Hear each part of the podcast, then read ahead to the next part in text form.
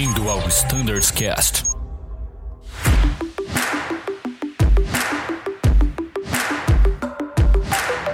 Fala galera do Standards Cast, bem-vindos a esse episódio para a frota A320 e o assunto de hoje é a RST Alpha.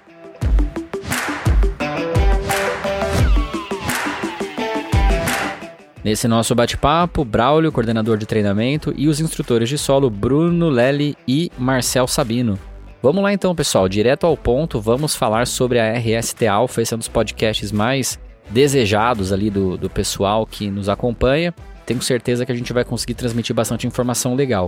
Uh, mas antes de falar da, das manobras em si, daquilo que vai de fato cair ali na sessão, né, matando a curiosidade do pessoal, vamos falar um pouquinho sobre o feedback no Mint a gente faz as sessões, né, Braulio? Recebe ali um, um e-mail com um formulário de feedback. Para que, que isso serve? Como que isso daí é usado e por que, que a gente deve preencher?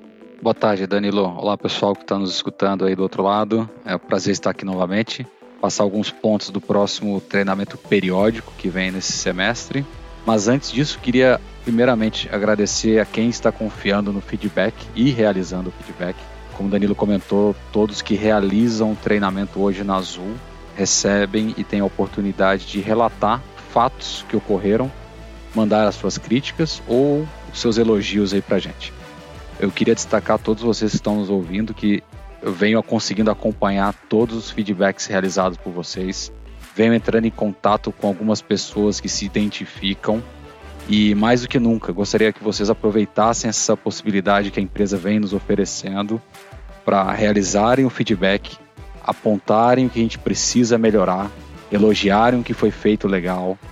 Tenho certeza, eu venho lendo, acompanhando e vou entrar em contato com todos que se identificarem para passar um, uma, um retorno do que vocês escreveram. Então, mais do que nunca, usem e abusem dessa ferramenta que o pessoal do William ali na gerência de treinamento operacional desenvolveu para gente. Sensacional. E falando ainda de, de assuntos né, fora do simulador, Braulio, é, a gente tem, tem aqui um tópico para a gente comentar que está relacionado ao currículo de solo, aquilo que também prepara os nossos aviadores para o ciclo alfa do simulador. O que, que a gente tem para dizer sobre esse tópico? Bacana, vou, vou, correlacionar ainda o Mint, o feedback do Mint com esse próximo tópico, pessoal. É, muitas mensagens foram enviadas dos nossos pilotos aqui que realizaram o treinamento eco. Muitos feedbacks foram passados, nós absorvemos muito deles e trabalhamos para ter um ciclo alfa melhor. Então, mais do que nunca, usem e abusem novamente da ferramenta do feedback. Qual a mensagem que eu tenho para passar para os nossos pilotos aqui em relação ao treinamento periódico de sala de aula que está por vir daqui para frente? Bom, na virada do ciclo, agora de junho a partir de junho, a nossa ideia é basicamente seguir o que está previsto lá no PTO. Se o nosso grupo de voo entrar no PTO, na parte de treinamento periódico, eles encontrarão ali um, um parágrafo que relaciona assim que os assuntos, os assuntos abordados nos sistemas de aeronave ou até mesmo performance, enfim, todo, todos os nossos treinamentos previstos para o treinamento periódico, eles está, estarão correlacionados ao treinamento de simulador. Então, o que nós estaremos fazendo na partir desse segundo semestre de 2022? A sala de aula do treinamento periódico, que hoje acontece EAD, ela primeiro será atualizada semestralmente para refletir o conteúdo que estará sendo abordado nos simuladores. Legal. Então, por exemplo, o ciclo alfa está vindo aí com o tópico sobre ATA 32, Landing Gear, todo o conjunto de trem de pouso, freio da aeronave. A ideia é que dentro da sala de aula, quer seja EAD ou se um dia voltarmos para presencial, a gente possa ir mais a fundo na teoria dos sistemas, trazer mais conhecimento ao nosso grupo de voo. E aí, quando chegar o momento deste piloto sair da teoria e entrar no simulador para treinar a prática, que ele já chegue com uma maior bagagem do que ele teria antes. Então essa é a ideia, é fechar um ciclo entre teoria mais a fundo com uma prática mais detalhada no simulador. Então conectarmos aí a sala de aula do periódico com o nosso simulador. É, isso, é, isso é muito legal, Braulio, porque de fato fecha o ciclo do conhecimento, né? A ideia é treinar, melhorar e desenvolver habilidades dos aviadores. Se a gente unir a teoria específica daquilo que a gente se propôs a treinar naquele semestre ao simulador, a gente de fato fecha esse ciclo, né? E fica bem legal. Parabéns aí pela, Sem dúvida. pelo ajuste dos periódicos semestralmente acompanhando o simulador. E, e, a gente falando aqui também né, de PTO, de documentos, a gente sabe que o PTO descreve quais atas serão abordadas, aquilo que os aviadores podem utilizar para estudar. Esse podcast é um complemento àquilo que está publicado oficialmente e não serve como um guia de manobras, um macetário. Isso daqui é apenas uma, alguns highlights, alguns pontos de atenção que tem como objetivo levá-los a irem até os manuais, estudar aquilo que está escrito de fato, das atas que vão cair né, na RST Alpha e também das outras informações, como o Braulio muito bem lembrou, talvez relacionadas à performance, vale a pena consultar os manuais oficiais. E falando de manuais oficiais, a gente tem aí uh, um novo FCON, e esse ciclo será amplamente utilizado e aplicado. O que, que vocês podem falar desse tópico para os nossos ouvintes se prepararem melhor para esse ciclo alfa? Legal. Vamos começar então, de novo, correlacionando o FCON com a entrada do ciclo alfa. Praticamente nós temos a entrada dos dois, a efetividade, na verdade, do novo FCON, ou da atualização dos manuais, melhor dizendo. Porque eu acho que a gente estaria pecando dizer que é só uma atualização do FCON, mas sim tem uma atualização de FCON, FCTM, temos o QRH, temos uma atualização de FCAP, por consequência do FCON. Né? Verdade. Bom, eles estão entrando agora no mês de junho, né? Então nós temos aí, paralelamente, a, o ciclo alfa iniciando e o novo FCON iniciando. Inevitavelmente, nós teremos um período de adaptação para essa mudança. Nessa mudança de diagramação do, do FCON, do FCTM, que na minha opinião ele, ela ficou muito mais prática. Mais fácil de estudar, piloto, né, Braulio? Exato, exatamente. Hoje o piloto vai conseguir ler o FCON isoladamente e entender quem faz o que em determinado momento. Se a gente olhar para trás, a gente ia lembrar que eu precisaria primeiro abrir um FCON e ter do meu lado o QRH para me mostrar quem faz e o QRH me mostrar o tempo que eu faço quem faz o quê. Enfim, então era, a gente tinha que andar sempre com esses dois ou três manuais juntos. Eu achei legal, eu gostei da, da modificação, acho que facilitou nosso trabalho. É uma mudança, ou seja, toda mudança vai exigir que a gente, a gente se dedique a isso. Qual a mensagem que eu queria passar para o nosso grupo de pilotos? O que esperar do treinamento e do exame nesse momento? Teremos uma, uma um, um período longo de adaptação em conversa com o pessoal do safety, a gente estima que pelo menos entre 9 a 10 meses para que todos nós tenhamos assim apenas o novo FCOM, FCTM, FCAP em mente e, e sendo executado. Então saibam o seguinte, pessoal. Eu entrei em salas de aula do inicial, conversei com todo mundo, tentando acalmar um pouco o pessoal. Saibam que o, o grupo de instrução e exame está ciente dessa modificação e estará instruindo sempre para o novo FCOM, mas nós teremos um período de adaptação e isso nos diz, nos diz que, mesmo que a gente por vezes esteja utilizando o FCOM antigo em algum momento do nosso voo, o nosso examinador, o examinador, o instrutor da Azul está instruído a fazer esta correção e orientar para o uso do novo FCOM, tá? para a nova filosofia. E é importante também te lembrar que essa é uma filosofia que foi atualizada e imposta pela Airbus. A Azul está adquirindo, incorporando nos seus manuais e gradualmente nós estaremos atualizando todos os materiais do ciclo alfa para refletir o novo FCOM e o novo FCT. Muito legal, Braulio. A gente falou disso no podcast número 147 tá? A gente descreveu um pouquinho o que mudou nos manuais, o porquê mudou. O Braulio muito bem aqui ressaltou, né? Braulio, não é que a gente acordou um dia de manhã e pensou, vamos mudar tudo. Não, a indústria mudou, a indústria amadureceu e a Azul seguiu as orientações, as recomendações do fabricante do Airbus. Isso tem ah, reflexo direto nos nossos manuais. A gente está falando de novos checklists, novos briefings, enfim, toda uma filosofia nova de manuais, Azul passa a personalizar o FCOM. Não vou chover no molhado. Episódio 147, a gente descreveu todas essas mudanças. Pode ser que seja útil para complementar aqui esse nosso assunto. Eu achei legal, Braulio, você falar que nesse período de adaptação haverá ali uma sensibilidade né, por parte do examinador e do instrutor, entendendo que de fato é um período onde a gente tem que desligar uma informação antiga e se adaptar a uma informação nova. Isso não é desculpa para a gente não estudar informação nova, obviamente. Mas saibam Sem que dúvida. isso é considerado, ainda mais se a gente está falando de desempenho humano, né, Braulio?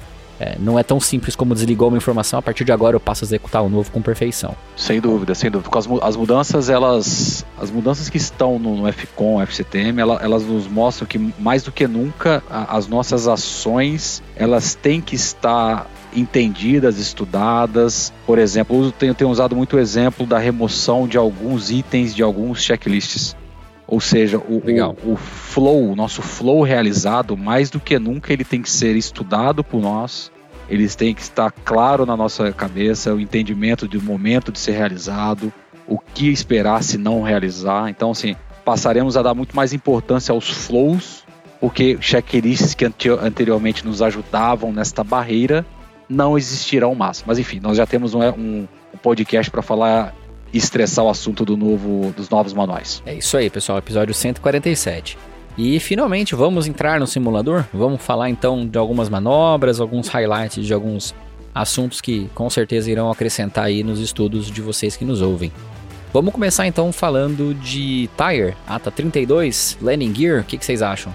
Beleza, vamos lá, mas eu, eu vou parar um pouco, eu vou chamar aí o Marcel Sabino, Então stop Ecan, um dos nossos Sabino. instrutores de solo. Isso aí, vou parar o Ecan, vou deixar o Sabino assumir, vou desembarcar e deixo com ele essa daí. Bom, Bem-vindo. é, vamos falar. Opa, obrigado aí, Danilo. Valeu pela oportunidade aí de participar do, do Standardcast. Bom, vamos falar um pouco sobre a ATA 32, né? Que tem a ver com o Landing Gear, faz parte aí do ciclo Alpha. E vamos é, focar um pouco numa, em algo, uma manobra né, de Burst Tire. Pode ser que ela exista lá na nossa, na nossa, nos nossos cenários, né? E eu queria começar, Danilo, com uma pergunta aí, né? O que é que vocês pilotos aí fariam em caso de, uma, de um estouro de pneu próximo da V1. O que, é que vocês acham? Se é melhor continuar a decolagem? É melhor rejeitar essa decolagem? O que é que vocês acham aí, pessoal? Polêmico, hein? Polêmico. É bem Bem, polêmico ó, essa... vou, vou denunciar aqui. O Lely tá na conversa, então, Lely, ó, participa aí também. O que, que você faria, Lely? Danilo, eu continuaria com a decolagem. É isso Uma aí, Léo. data- Tá uma- um Esse leu o. FCTM, hein? É uma, é uma ótima recomendação, realmente, Lely, continuar a decolagem, né? E a gente tem que ter em mente que o estouro do pneu, ele basicamente vai afetar a nossa capacidade de frenagem, né? Então aquela referência que a gente tinha, tinha da V1 naquele momento, se a gente continuava ou não a decolagem a partir da V1, a gente perde essa referência. E a Rebus ela recomenda, né, se a gente tiver uma pane entre a V1 e a V1 menos 20, se tiver uma- um estouro de pneu né, nessas, entre essas velocidades, a recomendação mesmo da Airbus é que a gente continue a nossa decolagem, é, faça uma redução de peso aí, né, e retorne para um pouso, considerando com algumas considerações né, em relação a esse estouro de pneu. Lembrem também, pessoal, que nossos aviões, toda a frota do 320 aqui da empresa, ela não é equipada com a função de tire low pressure. Outros aviões aí podem ter essa função de, de wheel tire low pressure, mas os nossos eles não têm essa função.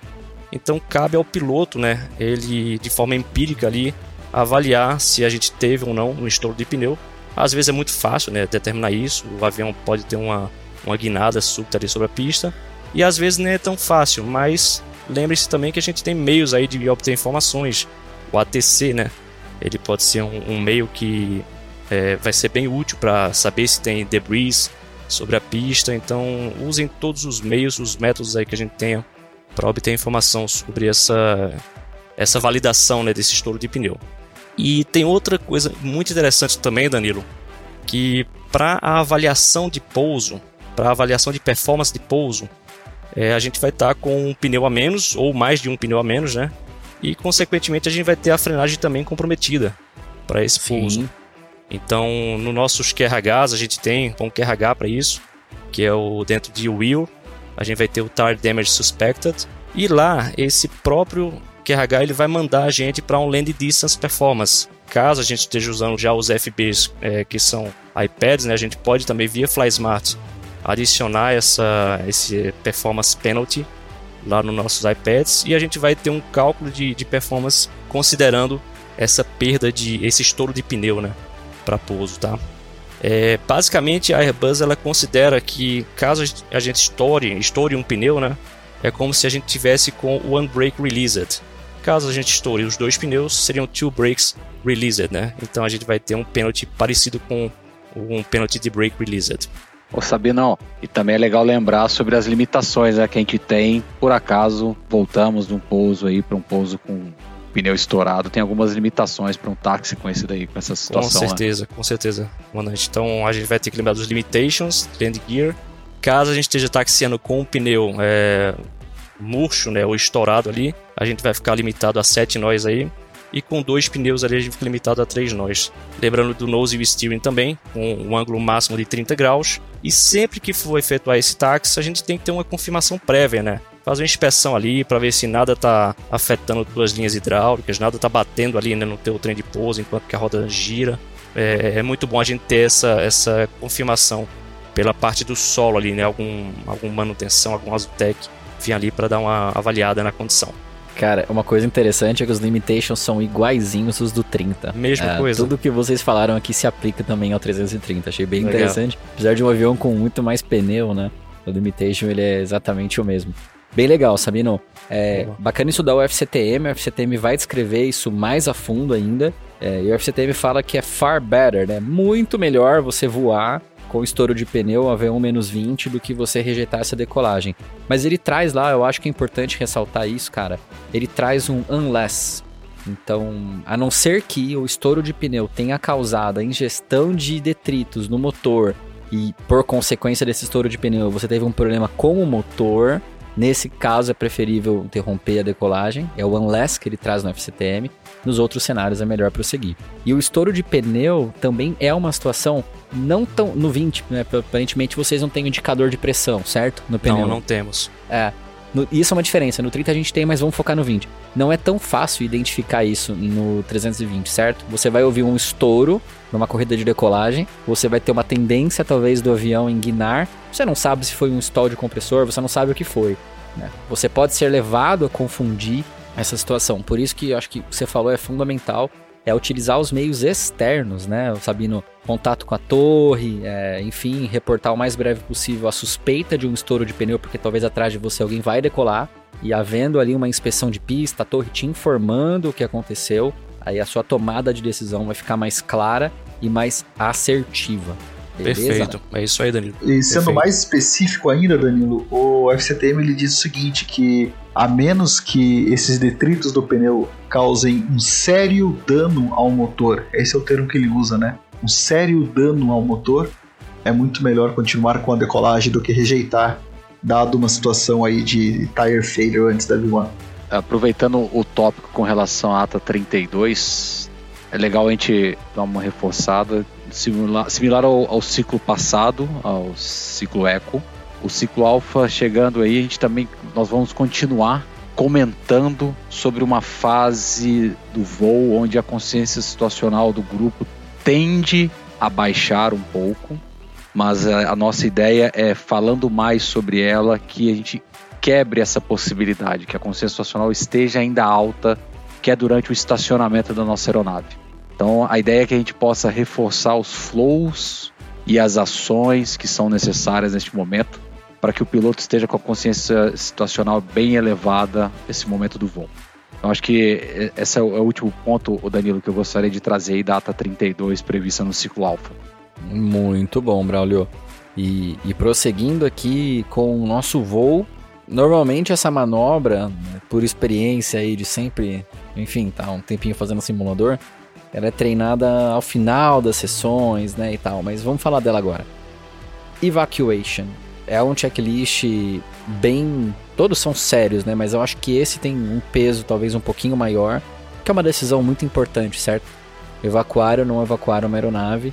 E, e o task sharing, as ações, esse checklist tem que ser muito bem observadas e o que, que vocês têm para falar sobre esse tópico, pessoal? Bom, então, Danilo, até como você começou a comentar desse assunto, né, a gente sempre trabalhava com a evacuação no final das sessões do simulador. Isso a gente está tirando aqui das sessões do treinamento do 320. É, ela eventualmente ela pode começar, ela pode acontecer no começo, no meio ou no fim da sessão do simulador, tá? Ela não está mais associada sempre ao término do sessão, das sessões de simulador. E o que a gente quer somente alinhar aqui o, o conhecimento com todos é um ponto trazido pelos instrutores e examinadores com relação ao QRH de Emergency Evacuation. No segundo item desse QRH, o termo aplicado é ATC, aí tem, tem entre parênteses, né? VHF1 Notify. E o pessoal tem, estava com o hábito de chegar nesse ponto e já informar, notify, próximo ponto, porque ele já informou uma possível RTOs ou parando, ou porque ele já falou que estava parando sobre a pista. O ponto é que, se a gente olhar o expandido do FCOM, este segundo item não é para informar se a aeronave está parando ou não sobre a pista. Este segundo item é para informar a natureza da emergência e as intenções da tripulação. Então, portanto, nesse momento, a gente informaria o azul com fogo de motor, por exemplo, informa uma possível evacuação. Se porventura esse tipo de informação já foi dada, aí tudo bem, eu posso informar notified. Caso contrário, neste segundo item do QRH, eu tenho que informar a natureza da emergência e as nossas intenções. Tá bom? Essa, esse é o alinhamento que a gente precisa para o grupo nesse momento agora. Legal, Lely. E quem faz essa comunicação com o ATC nesse momento? Então, dado que o copiloto ele, tá, ele é o pilot monitoring, né, ele está executando a leitura, comandante é quem vai fazer a informação de, de, da natureza da emergência e as possíveis intenções. Legal, então o copiloto lê ATC VHF1 Notify e o comandante executa essa comunicação caso não tenha executado antes. Exatamente. Ao executar essa comunicação, continua-se ali a leitura normal do checklist. Muito legal ter reforçado isso, Lely. Confesso que, cara, não tinha parado para pensar nesse tópico aqui. Tô aprendendo um monte de coisa com vocês. E, e, seguindo adiante no nosso voo, o próximo tópico que a gente separou é bem interessante, algo que também me fez pensar na minha última revalidação. É o CCCC versus o preenchimento do FMS para um retorno quando a falha acontece em voo. O que fazer primeiro? O que, que a gente tem a dizer sobre esse, essa balança aqui que eu vou colocar? Vai, o CCCC, a sequência de comunicações, versus um preenchimento do FMS para um eventual retorno. Beleza, pessoal. Trouxemos esse tópico porque ele está sempre nas discussões entre em reuniões de instrutores, examinadores, que ainda há um, um mal entendimento do que está escrito no MGO. Obviamente esse, esse tópico ele não está no PTO, mas ele está no treinamento, né? Ele está aí dentro de todas as falhas nós temos durante o treinamento. Primeiro ponto que a gente tem que deixar muito claro: dentro do MGO, hoje, dia 25 de maio, o MGO não consta qual a ordem ou se há uma ordem a ser realizada. Se eu tenho que primeiro fazer um C, CC, C, ou se eu tenho que preencher o FMS. É importante que a gente saiba se iniciou pelo FMS, ok, está correto. Se iniciou pelo CCCC, também está correto. O grande ponto é cada situação vai exigir um tipo de gerenciamento e uma situação diferente da outra. Esse tópico do CCCC ele nos leva também ao test briefing que os Legal. comissários estão aguardando lá atrás. É importante que todos estejamos na mesma página. O MGO hoje não prevê uma frase que alguns pilotos hoje vêm carregando, que é os sinais convencionais quando eu chamo lá atrás e falo, pô, estão prontos para o teste briefing, no momento do S, alguns pilotos carregam consigo o termo sinais convencionais. Fato esse que não existe no nosso manual. O MGO não traz, em momento algum, que sinais convencionais são esses. Então é importante que estejamos todos na mesma página do seguinte: não há sinal a ser combinado com a tripulação, então não é necessário falar nada com eles. Mas usem sempre da comunicação e do CRM. Se necessário for passar algum sinal à tripulação, que isso seja falado e transmitido. Então, o importante é que a comunicação e o CRM aconteçam, mas a palavra sinais convencionais, isso não existe no nosso MG hoje. E também, isso que você deixou bem claro, né, Brolo? Que se não há sinais a ser informado, a gente não precisa informar nada.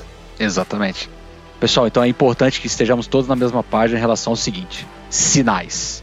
O, o MGO hoje contempla no capítulo de emergência que após uma rejeição, e única e exclusivamente após uma rejeição, o call-out a ser realizado pelos pilotos será atenção, aguarda instruções e ao final da situação, tripulação situação controlada. temos que ter o um entendimento claro de que isso é somente após uma rejeição. É o que está hoje no MGO. Estou em voo, realizando um teste briefing. Vou chegar nos sinais, no momento de sinais. Se eu não estou esperando uma situação com consequências de impacto ou ecovitor, ecovitor, não existem sinais pré-determinados a serem combinados com a tripulação. De novo, é importante que a gente esteja no mesmo loop em relação a essas informações. E caso seja necessário e o piloto em comando tome a decisão de passar algum sinal com a tripulação de cabine, use do CRM e boa comunicação, para que após o pouso, caso se opte parar na pista, a tripulação saiba o que será informado via PA. É muito importante que a comunicação seja realizada durante e bem clara durante um teste briefing. Aí um pouco daquele macete, né, Braulio? Sinais convencionais, é algo que realmente se fala muitas vezes sem pensar o que está sendo dito, né? É e não existe, Danilo. O, é. o, o, o, fato é que isso não existe hoje escrito no MGO. Nós sabemos é. que o manual está passando por algumas atualizações, mas hoje o que está escrito no nosso manual não contempla essa verbalização de sinais convencionais.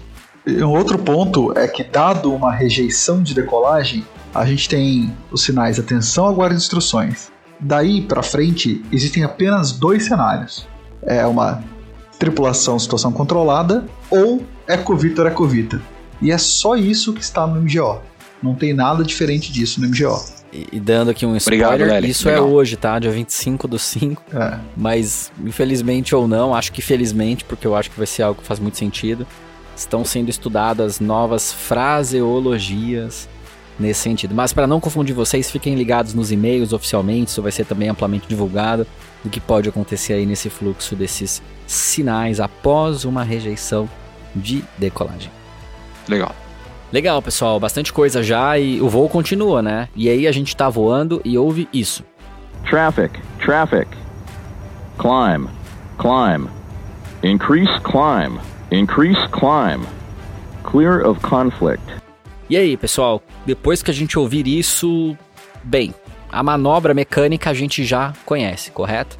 Mas o que a gente tem para ressaltar sobre esse, esse cenário de TCAS? Ô Danilo, o TCAS é, é bacana a gente sempre trazer para comentar algumas, alguns tópicos bem específicos, bem rapidamente. Hoje a gente está bem em linha com, o safety. A empresa acabou de publicar alguns dados sobre o aumento da, das ocorrências de TCAS em determinadas fases do voo. Então, aqui é, é mais um, um ponto para o pessoal lembrar de não obter contato visual, que o nosso memory item hoje do avião ele se inicia no TA e as ações acontecerão no Resolution Advisor. E é sempre bom lembrar, por reduzir a razão de subida ou descida, quando voando próximo aos outros tráfegos ou cruzamento com outros tráfegos. Né? A ideia nossa aqui é, auxiliar o safety nas campanhas e estar lado a lado aí para a melhoria da nossa, da nossa operação. Legal, Braulio, show de bola. Pessoal que nos ouve, a gente tem outros podcasts que a gente aprofunda ali sobre o tema do TCAS, a mecânica da manobra. Está é, disponível para vocês aqui como podcast da RST Delta e da RST Echo. Então, quem tiver curiosidade da mecânica da manobra, só correr lá e ouvir os episódios correspondentes. Mas o voo continua, a vida é uma caixinha de surpresas, né, pessoal? E aí a gente vai ter algum cenário relacionado a mau tempo que provavelmente vai levar a uma wind shear.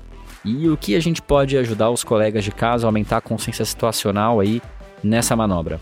Bom, wind shear, além de ser um requisito ANAC, é um requisito também OSA que nós cumprimos, a, a minha mensagem nesse podcast para o Windshear, que entra nesse semestre, é, não é repassar o memory item, isso está escrito, é um item que não foi atualizado nem alterado nessas revisões manuais, mas é simplesmente para evitarmos criações de procedimentos dentro de um memory item. Uh, nós recebemos durante esse feedback que o pessoal vem passando alguns inputs de uso ou solicitações de heading durante a wind shear. Nossa, pessoal, é, é importante. Pois é, então é importante que estejamos todos de novo na mesma página. Não existe esta ação ou callout ou pedido durante o memory item. Algumas pessoas comentaram sobre realizar curvas durante a wind shear ou não realizar curvas durante a wind shear. Bom, Isso não está escrito no memory item. Alguns defendem a tese de que não podemos realizar curvas, que a asa tem que estar nivelada. Se lermos atentamente o memory item, a Airbus não solicita que o avião esteja com asa nivelada durante esse memory item. Bom, fomos atrás de informações, tentamos utilizar o simulador para isso. Realizamos 10 decolagens em sequência, para vocês terem uma ideia. Tentando... Com o? Exatamente, com o Indir, tentando cansou. engajar o piloto automático e fazendo com que ele estivesse acoplado durante o início até o final da Windshear. Das 10 tentativas, 9 vezes o piloto automático caiu. Porém, na décima, por incrível que pareça, na décima nós conseguimos fazer uma curva após a decolagem. Conseguimos não, o piloto automático comandou uma curva estando com o alarme de wind shear ativo e com os memory items executados. O que eu quero dizer com isso, pessoal? O piloto automático, se engajado no Airbus 320, ele vai realizar curvas. Então, esse é o primeiro fato. Ele vai realizar curvas. Não significa que nós, enquanto voando na mão, devemos realizar as curvas. É importante lembrarmos que quanto maior o nosso ângulo de curva, menor será a nossa sustentação.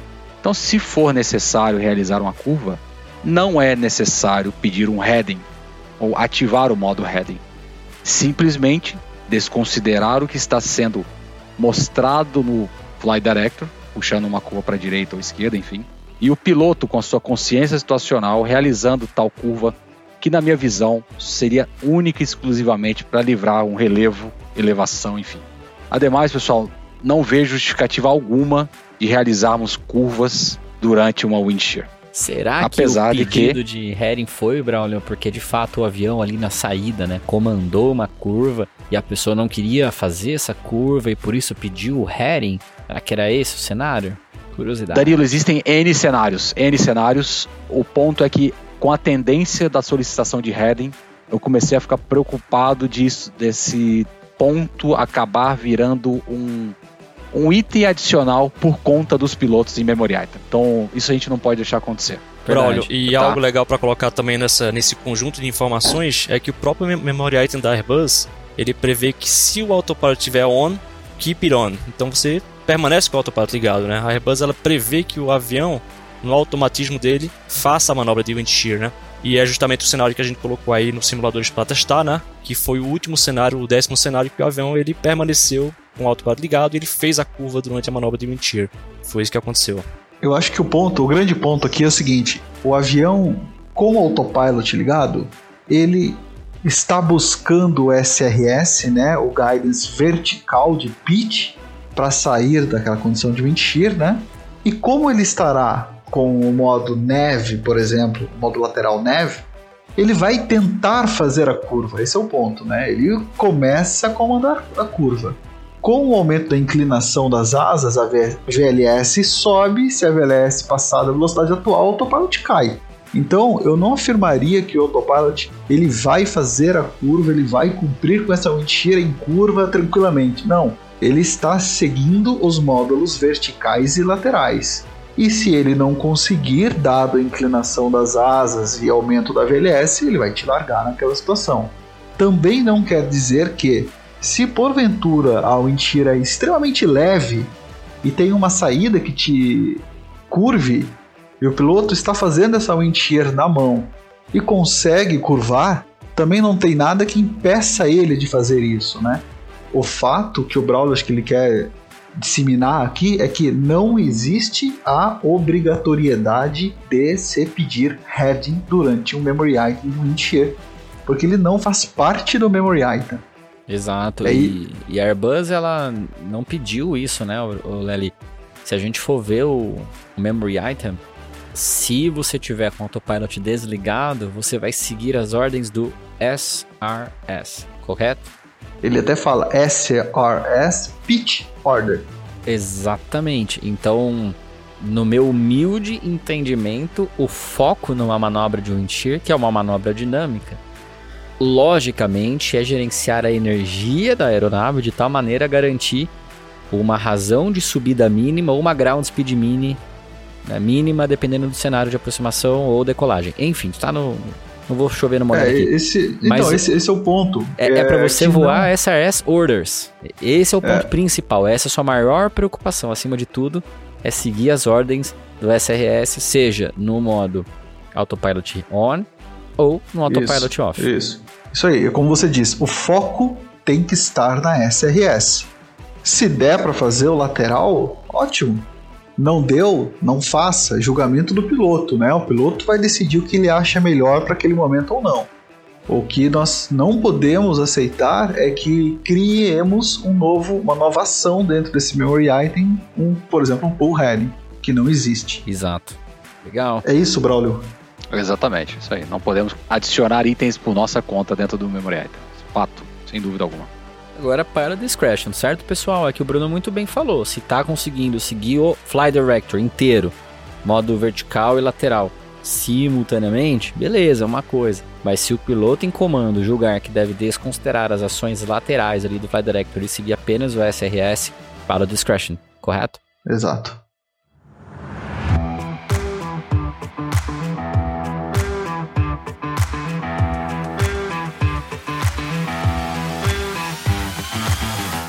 Show de bola. Seguindo adiante, vamos falar então. Esse tema é bem legal, pessoal. CAT2 e interferências do sistema de internet móvel do tipo 5G.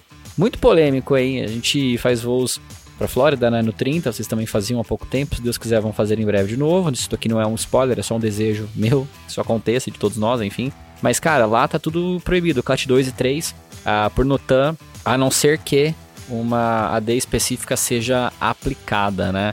Mas vamos falar da sessão de simulador. O que, que vai ser treinado CAT 2 e, e 5G aí, pessoal?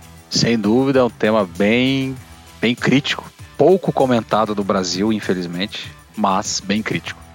Bom, a, a ideia desse pintou pela Airbus por uma sugestão de treinamento feito pela própria Airbus.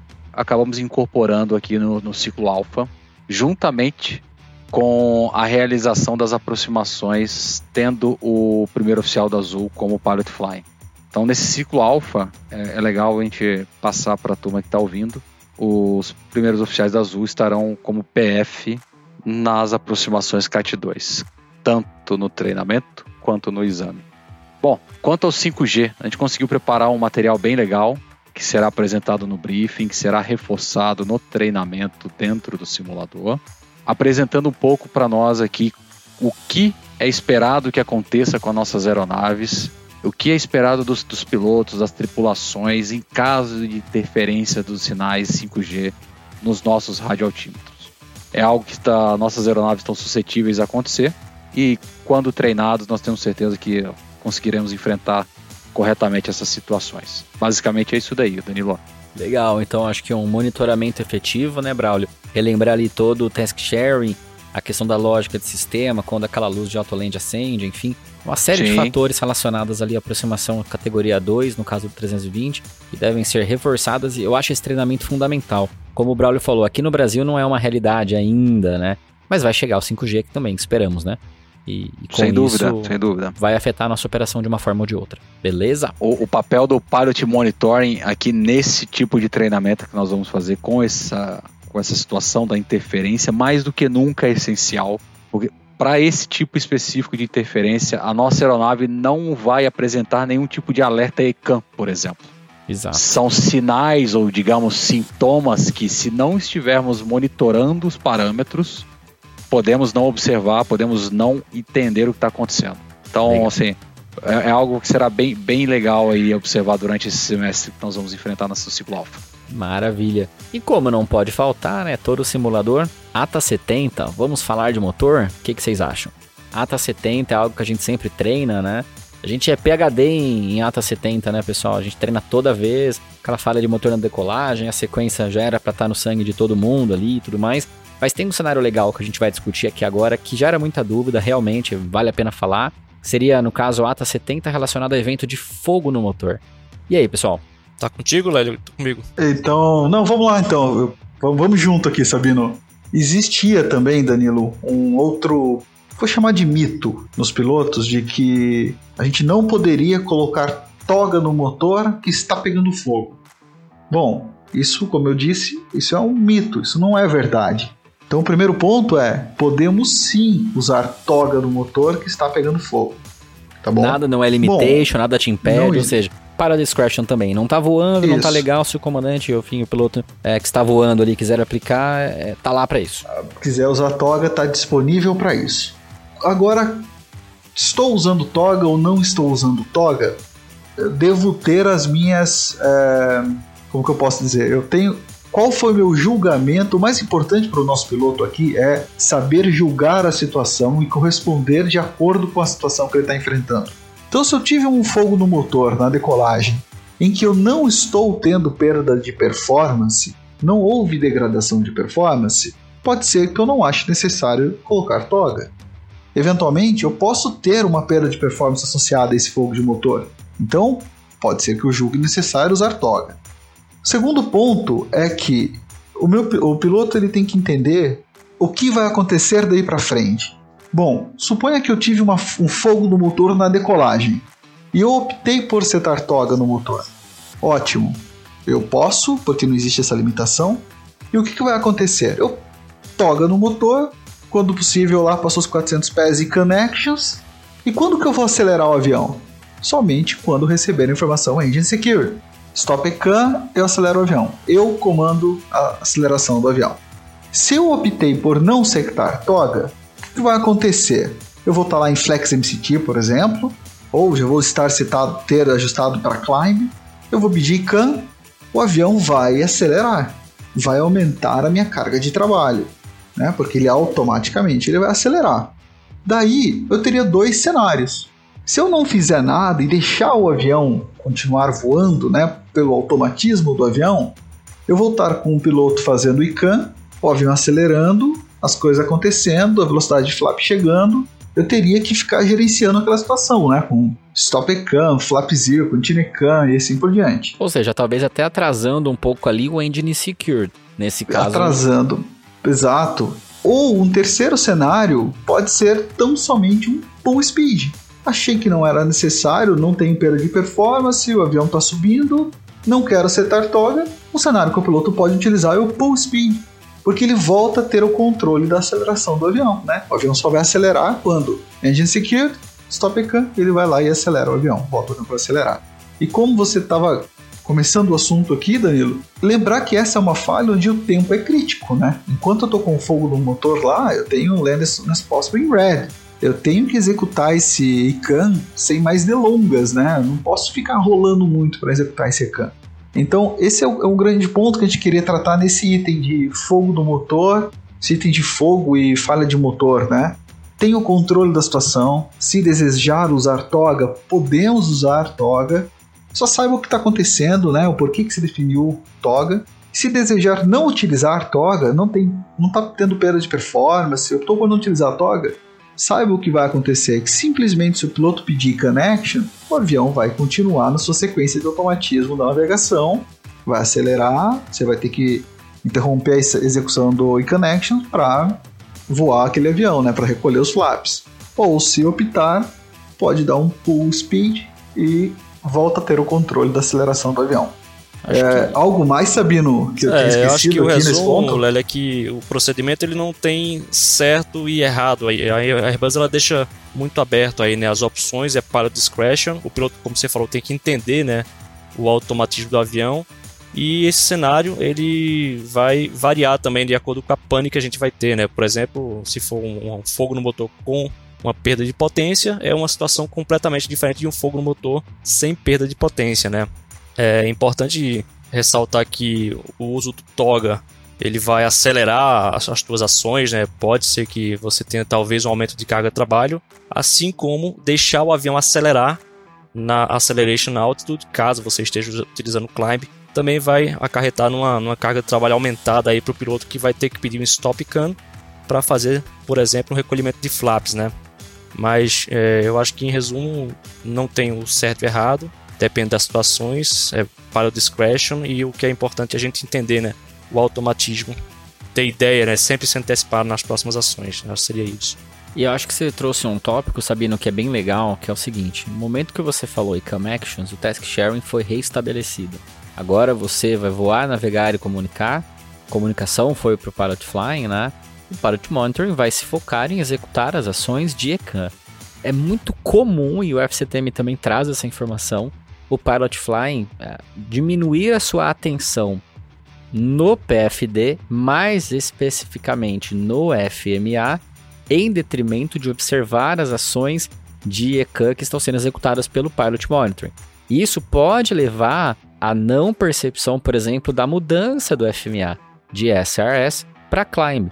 Entrou no modo Climb, a velocidade não vai estar tá ali mais em V2 mais 10 e a V2 mais 15. Então, o monitoramento efetivo dos modos de FMA e daquilo que está acontecendo com o avião é fundamental. O Pilot Flying tem essa responsabilidade, eu diria, redobrada durante a execução de um ECAM, já que o Pilot Monitoring tem o seu foco na execução dos itens que estão sendo apresentados na tela. Então é aquilo que todo mundo já falou aqui. Velocidade acelerou, eu não quero acelerar agora, eu quero continuar com uma atitude de subida adequada. Speed em selected, correto?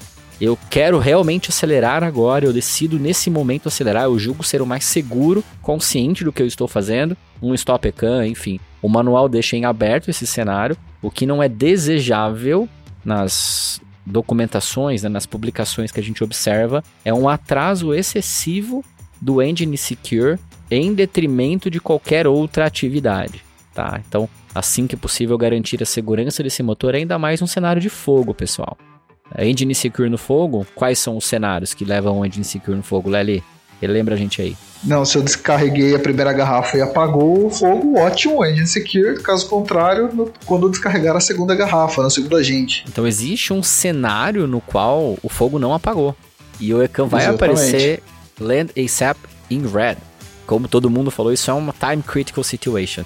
Então a boa gestão e entender o que o avião está te dizendo, interpretar essas informações que o avião está te falando é fundamental para uma excelente e assertiva tomada de decisão. Beleza? Danilo, vou pegar o, o caminho que você trilhou aí para o Lely sobre Engine Secure e queria sugerir o pessoal a leitura de uma Safety First, publicada agora em maio de 2022. Fala exatamente sobre o tópico de procedimentos para combate a fogo em motores. É importante lembrarmos a confiabilidade dos sistemas que nós temos hoje para detecção de fogo Podemos, por exemplo, ter, igual o Sabino comentou, fogo com parâmetro normal, ou seja, sem perda de potência, por exemplo. Mas nós devemos confiar no alarme de fogo e executar as ações sem demora. Bom, o restante o pessoal já comentou. Fica a dica aí do Safety First desse mês de maio. Fala bem, é bem instrutivo e acho que todo mundo deveria ler isso aí. E é aquilo, né, Braulio, para fechar? Beleza, está num cenário de fogo, talvez você não tenha perda de de potência agora, mas começou a executar o ECAM, você vai ter perda de potência. Você vai ter que reduzir esse motor, você vai ter que combater Sem esse dúvida. fogo. Então, se antecipar e entender o que vai acontecer com o seu avião daqui a 10, 15 segundos no momento que você pedir cam actions. Isso aí, acho que essa Exato. é a diferença, né, Braulio? Entre realmente ter uma consciência situacional abrangente. Lógico que a gente sentado no simulador vai desempenhar cada um do seu jeito, né? A gente tá falando aqui no podcast, Exato. muito bonito. Mas Sim. Isso aqui é para aumentar, inclusive, a nossa consciência situacional. Né? Legal. É, complementando esse tópico, a gente também, é, que foi feito nas próximas sessões, né, é que os, alguns cenários existem de perda de motor sem ser naquela, naqueles cenários clássicos, né, de perda de motor na decolagem. Então, pode ocorrer talvez em outras fases de voo aí, como em voo nivelado, pode ocorrer com outros panes, por exemplo, panes de é, falta de óleo do motor. Então, é, outros cenários podem ocorrer também, né? E aí cabe ao piloto também fazer aquela, aquele gerenciamento do voo. Não tem escrito né, pela Airbus o que é que seria o passo a passo de, desse tipo de pane, mas cabe ao piloto ter, ter a consciência ali, o entendimento do automatismo para fazer e seguir, claro, os Golden Rules, né? Para conseguir é, manter o, o voo estabilizado ali. Show de bola. E, e aí, pessoal, o que mais vamos estudar e revisar na, na sessão do simulador da Alpha? O que, que vocês têm mais para falar pro Deixa eu aí? puxar um tópico. Posso puxar um tópico aqui? Manda. Vamos lá então. Vou chamar o Lely pra gente falar um pouquinho sobre stall, stall recovery. Ah, isso é boa, hein? O stall também ele é, é muito interessante, é um requisito que nós temos que treinar anualmente uma manobra de stall a gente Exato. tem que treinar, a gente tem que treinar e ser avaliado anualmente com relação ao evento stall. Então, nesse, nesse treinamento aqui no ciclo alfa, os pilotos serão expostos a um treinamento stall. O que eu quero, o que, seria, o que é interessante a gente relembrar do stall? que primeiro o, o avião não estola por velocidade. O único parâmetro que é utilizado para caracterizar um stall é o ângulo de ataque. Portanto, o avião ele só vai estolar por ângulo de ataque. Bom, nós temos inúmeras proteções que começam a nos limitar a reduzir a autoridade do piloto para que ele não atinja o ângulo de ataque máximo lá, né? Começa com a nossa VLS, nós temos a V-Alpha Prot, nós temos a V-Alpha Max, até o momento que o avião estolaria se ele não estivesse com todas as proteções. Tudo bem. No nosso cenário, no, no, no dia do treinamento, a gente vai ser exposto ao treinamento de stall. Então, a gente vai, o instrutor vai conduzir a sessão para que o piloto consiga levar a um stall. Dito isso, chegou o momento de fazer a recuperação do stall. A gente deve iniciar a recuperação do stall já na primeira, na primeira iminência de que o avião está estallado, né? Pode ser pelos buffets, pode ser pelo aviso oral. Primeiro sinal de stall que você receber do avião, efetue o memory item. E o memory item ele começa pelo callout né, de store have control e ele evolui para o nose down apply. Então, o objetivo desse nose down apply é a gente tirar fator de carga da asa. Ponto. O nosso foco tem que ser em reduzir o fator de carga da asa. Vamos tirar um pouco o foco que nós tínhamos no passado de não pode perder altitude. Pessoal, não estou falando que a gente pode perder altitude à, à, à vontade, não é isso. Mas não vamos ter este foco. O foco é reduzir o fator de carga da asa. Aplica nos down. Ponto. E a primeira Uma ação, né, Lely? Simples a assim. primeira ação. Faz. Isso. Nariz embaixo. Nariz embaixo. Nivela as asas. E espera. Espera, você vai ver, o piloto vai ver pela indicação de ângulo de ataque no PFD. E como que a gente vê a indicação de ângulo de ataque no PFD? Estando com Bird On, por exemplo, que você consegue ver a trajetória do avião, o ângulo de ataque pode ser, vamos assumir que o ângulo de ataque seja, ele é caracterizado pela diferença entre a trajetória e o pitch. Então, onde está o bird e onde está teu pitch? Essa diferença pode ser considerado como ângulo de ataque do avião. Então você vai ver que eventualmente o avião está afundando lá e você está com ângulo de ataque altíssimo ainda. Você não está fora do stall, continua. Continua com esse nose down. Isso você vai, o piloto vai notar que o ângulo de ataque vai diminuindo. Quando as indicações do stall cessarem, você parou de receber oral, não está mais sentindo buffet, aí sim você começa a aplicar lentamente a potência no motor verifica se os speed brakes está, estão retraídos e vai recuperando a trajetória de voo. E aí vem um item muito importante que tem no A320. Eu acho muito interessante, Danilo, que ele fala. A gente tem no 30 se a gente também. Está, Já sei. Tem no 30 também. Cara, é bem legal. Está abaixo do nível 200, flap 1. Por que, Lely? O que, que acontece? Por, Por que o flap 1? Eu não sei no 30, mas no 20, nessa condição de voo, flap 1, ele só vai levar, ele só vai estender o slat. É igualzinho, né? idêntico. Igual. O que, que o slat faz com o avião? Olha, vamos voltar para a teoria de voo, cara. Isso é bem legal. Né? O slat ele vai aumentar o meu CL máximo. Ele vai prolongar o meu CL máximo. Ou seja, exemplo, se eu estolava com ângulo de ataque de 10 graus, mero exemplo, tá? Uhum. O meu ângulo de ataque máximo passa a ser 15. Então eu, eu aumento a minha margem para o stall. Em termos bem rudimentares, eu posso dizer que a gente está aumentando o nosso fator de segurança aqui, a nossa segurança. Então, nossa margem. A nossa margem, né? Então eu elevo o meu CL máximo. E como que o piloto observa isso no PFD? Ele vai ver que ele estava com uma margem bem reduzida da velocidade de, das velocidades de proteção, velocidades mínimas. Aquela, ele cria uma margem, aumenta aquele buffer que ele tinha disponível. É isso que vai acontecer quando você dá flap 1. Se, se o nosso avião com flap 1 desse flap também, que, que aconteceria? Teria uma curva paralela a essa curva CL alfa para cima, deslocado para cima. No nosso caso, ou seja, Arrasto. se arrasto também associado a um ângulo de, de a um CL máximo mais elevado. Para o mesmo alfa, ele teria um CL máximo mais elevado. No nosso caso, como é apenas slat, eu tenho eu aumento a minha margem. Eu estolava em 10, agora estolo em 15. E é bem legal isso que Entendeu? você falou, Lely. É igualzinho no 30, cara gera muita dúvida. A primeira ação é nariz embaixo. Você vai trocar altitude por velocidade e você vai diminuir essa margem de ângulo de ataque, aliás, essa, você vai diminuir o seu ângulo de ataque, melhor dizendo aqui, tá? E assim, não é para nessa fase ainda de recuperação do stall, em que você tá querendo reduzir o seu ângulo de ataque, sair aplicando, Flávio, o FCTM uh, e o FCON na, na descrição dessa manobra deixa muito claro: when out of stall, no stall indications. Neste e... momento você vai começar a aplicar motor. Abaixo de 20 mil pés você vai pedir o flap 1. Não é nariz embaixo do flap 1. Esse Não. é o ponto. E um outro ponto, Danilo, a recuperação tem que ser muito suave. A recuperação é muito delicada de um stall. Por quê? Você pode entrar num stall secundário. Sim. E entrando no stall secundário fica cada vez mais difícil de você sair dessa condição.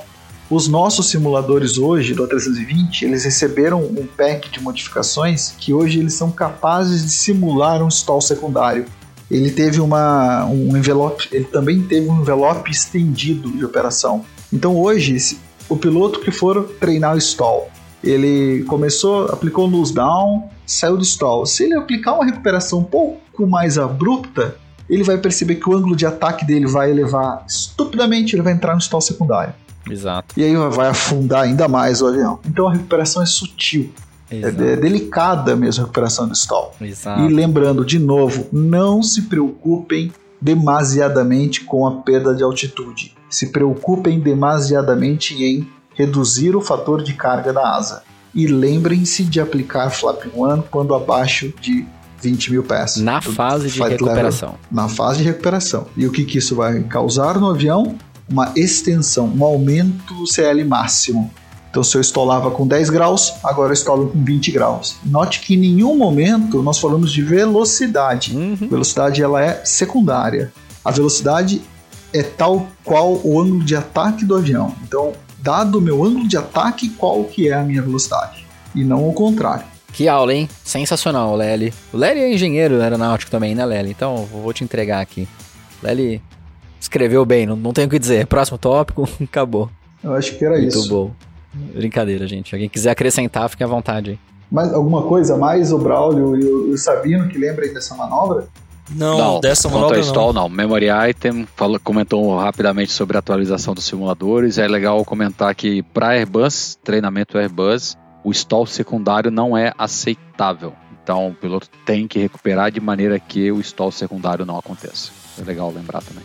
Show de bola, pessoal. E, e depois dessa aula aqui que nós tivemos de performance, recuperação de stall, vamos avançar porque eu sei que tem mais coisa que o PTO prevê aí para essa sessão alfa, né? Seria relacionada à ata 28. O que a gente pode comentar sobre essa ata de fuel para os nossos colegas? Bom, é, na ata 28 de combustível, nós temos também algumas panes né, que vão ocorrer lá na, no treinamento, mas o que eu gostaria de, de enfatizar sobre esse sistema de combustível é sobre os sensores né, que nós temos né, desse sistema. Basicamente, a gente vai ter os FQIs, que são os Fuel Quantity Indicators, e eu vou dar só uma pincelada aqui que esses FQIs têm dois canais, né? Basicamente, se a gente perder um dos canais, a gente permanece tendo as indicações lá do nosso SD. O, as quantidades de combustível são indicadas ainda, por mais que estejam com amber crosses ali nos dois últimos dígitos. Mas se a gente perder os dois canais dos FQIs, a gente vai entrar na condição de perda né, das indicações do cockpit. O que eu quero enfatizar é que existem outros sensores que são paralelos aos FQIs, que fazem parte do mesmo sistema de Fuel Quantity Indicators, né? É, só que são os Fuel Level Sense Control Units. Uma das funções deles, basicamente, é dar indicação de low level. E esse low level, ele fica é, os sensores né, ficam posicionados ali dentro do inner tank. Caso a gente tenha uma é, indicação, né, uma, os sensores detectem esse low level, uma mensagem de ICANN que é completamente independente dos sensores do Fuel Quantity Indicator. Essa mensagem de ICANN ela vai trigar lá no nosso cockpit. E para resumir, eu quero dizer que caso essa mensagem de ICANN ela ocorra, né, um ICANN de, por exemplo, Fuel é, Left Tank Low Level, a gente nunca deve menosprezar essas mensagens porque elas são completamente independentes, são completamente paralelas aí ao nosso sistema, tá? Então essa é a mensagem que eu quero falar, é, que vai ser importante talvez nesse ciclo alfa. Eu não sei se o, se o Lely ele quer complementar mais algo aí em relação a, ao sistema de combustível. Então, a única. Não, não com base no sistema de combustível, mas já que nós falamos bastante de performance hoje, eu queria só terminar com outro assunto muito importante, que recentemente o Flight Standard fez uma recomendação, né, enviou um FS Update para a gente, para que durante os cálculos de performance iniciais, lá na preparação de cabine, a gente, lá no Preliminary Cockpit Preparation, o CM2 ele roda com Conf ótimo e o CM1 roda com Conf One. E aí sim, quem tiver a maior flex vai ser usado como o flap como referência, né, para decolagem. O que, que acontece na prática? Na prática, o Flight Standard teve que emitir esse boletim pelo seguinte, Danilo. Embraer e Boeing, sempre quando empata, o que, que o FlySmart faz, né? Voltando um pouco, um pouco atrás. Ele vai te dar o maior peso de decolagem. Se duas considerações, se duas condições empataram, ele vai escolher aquela que te deu a maior flex. Se mesmo assim empataram, Embraer e Boeing, ele prioriza o seu segundo segmento. E o Airbus, o que, que o FlySmart está fazendo? Ele prioriza, ele aumenta, ele vai te dar o flap, que te dá a maior margem de ter strike. Então, enquanto Embraer e Boeing estão preocupadas com o segundo segmento, ou seja, redução do consumo de combustível, a Airbus estava preocupada com aumentar a margem de ter strike. Por isso que esse boletim do Flight Standard agora, ele fala o seguinte, cara, se empatou peso, obviamente, e se a Flex empatou, Cara, opte pelo menor flap. Vamos otimizar o nosso segundo segmento. Vamos economizar combustível. Por isso que a gente tem que fazer esse processo por enquanto. Essa é a minha contribuição com o sistema de combustível, Sabino.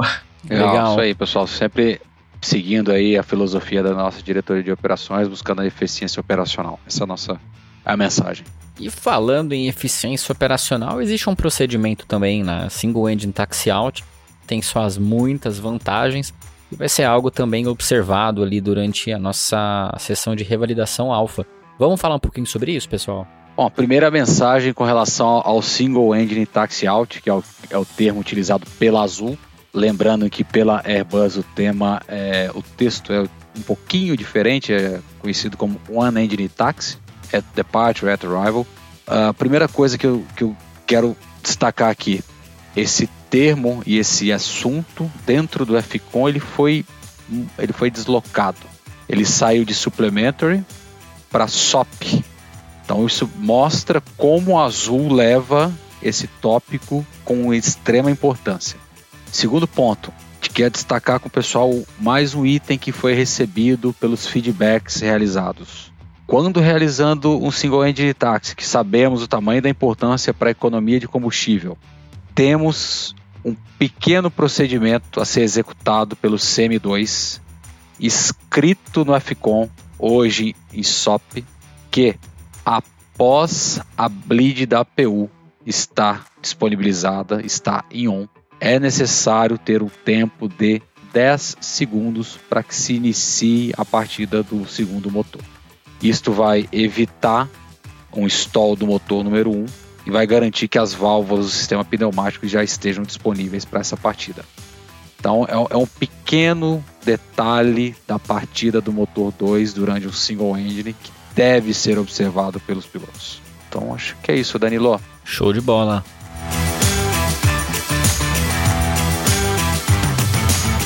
Muito legal, pessoal. Bem, acredito que chegamos ao fim desse episódio. Falamos de bastante assunto. Temos também os podcasts da RST Eco e RST Delta. Só tomem cuidado. Se tiver alguma dúvida no Notcast, o Intir lá, a gente entrou na mecânica de manobra. Mas as atas da RST Alpha estão descritas no PTO e, ah, obviamente, aqui a gente ressaltou as atas que vão cair nesse ciclo. E se tiver alguma dúvida ali, eventualmente, e queira se aprofundar em alguns dos temas antigos das atas comuns, vale a pena consultar os podcasts anteriores. Quero agradecer muito a presença do Lely, do Sabino, do Braulio e quero deixar aqui a, a palavra para o Braulio transmitir as suas considerações finais. Bom, eu, em nome do, do, grupo de instrução do 320, primeiro, eu quero agradecer a confiança do, do nosso grupo de pilotos. Mais uma vez, pedir a todos que confiem no feedback, façam, relatem, estaremos sempre lendo e sempre que possível estarei retornando as informações. Como o Danilo comentou, o podcast, a ideia é que a gente passe uma visão do que está por vir sempre, abordando alguns tópicos.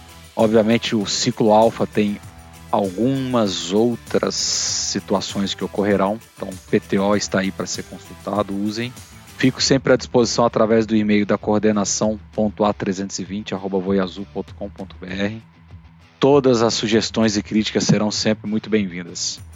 Conto com vocês, pessoal, e fiquem à vontade para enviar as, as opiniões e críticas. Muito obrigado. Quero como fiz no Ciclo Eco, no final do podcast do Ciclo Eco, quero mais uma vez enaltecer e agradecer o grupo de instrutores que vem trabalhando lado a lado comigo na atualização e criação de novos materiais. Primeiro, para que o avião e o treinamento desta frota cumpra os requisitos.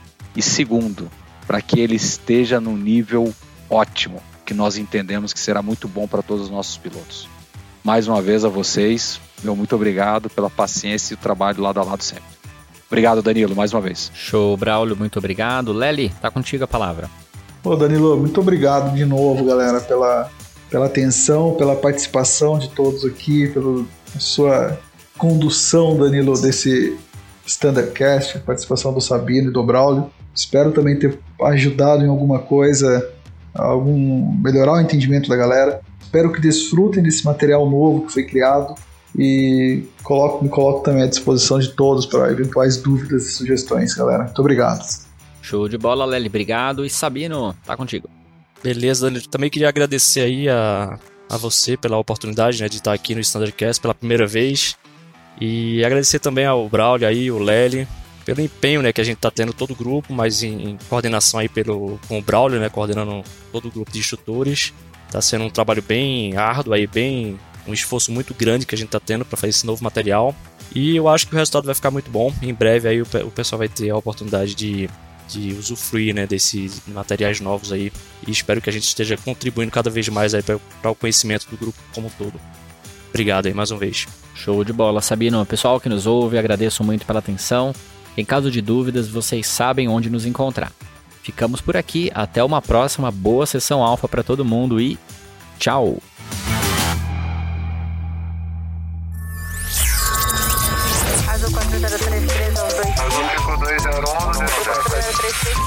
Você ouviu ao Standards Cast.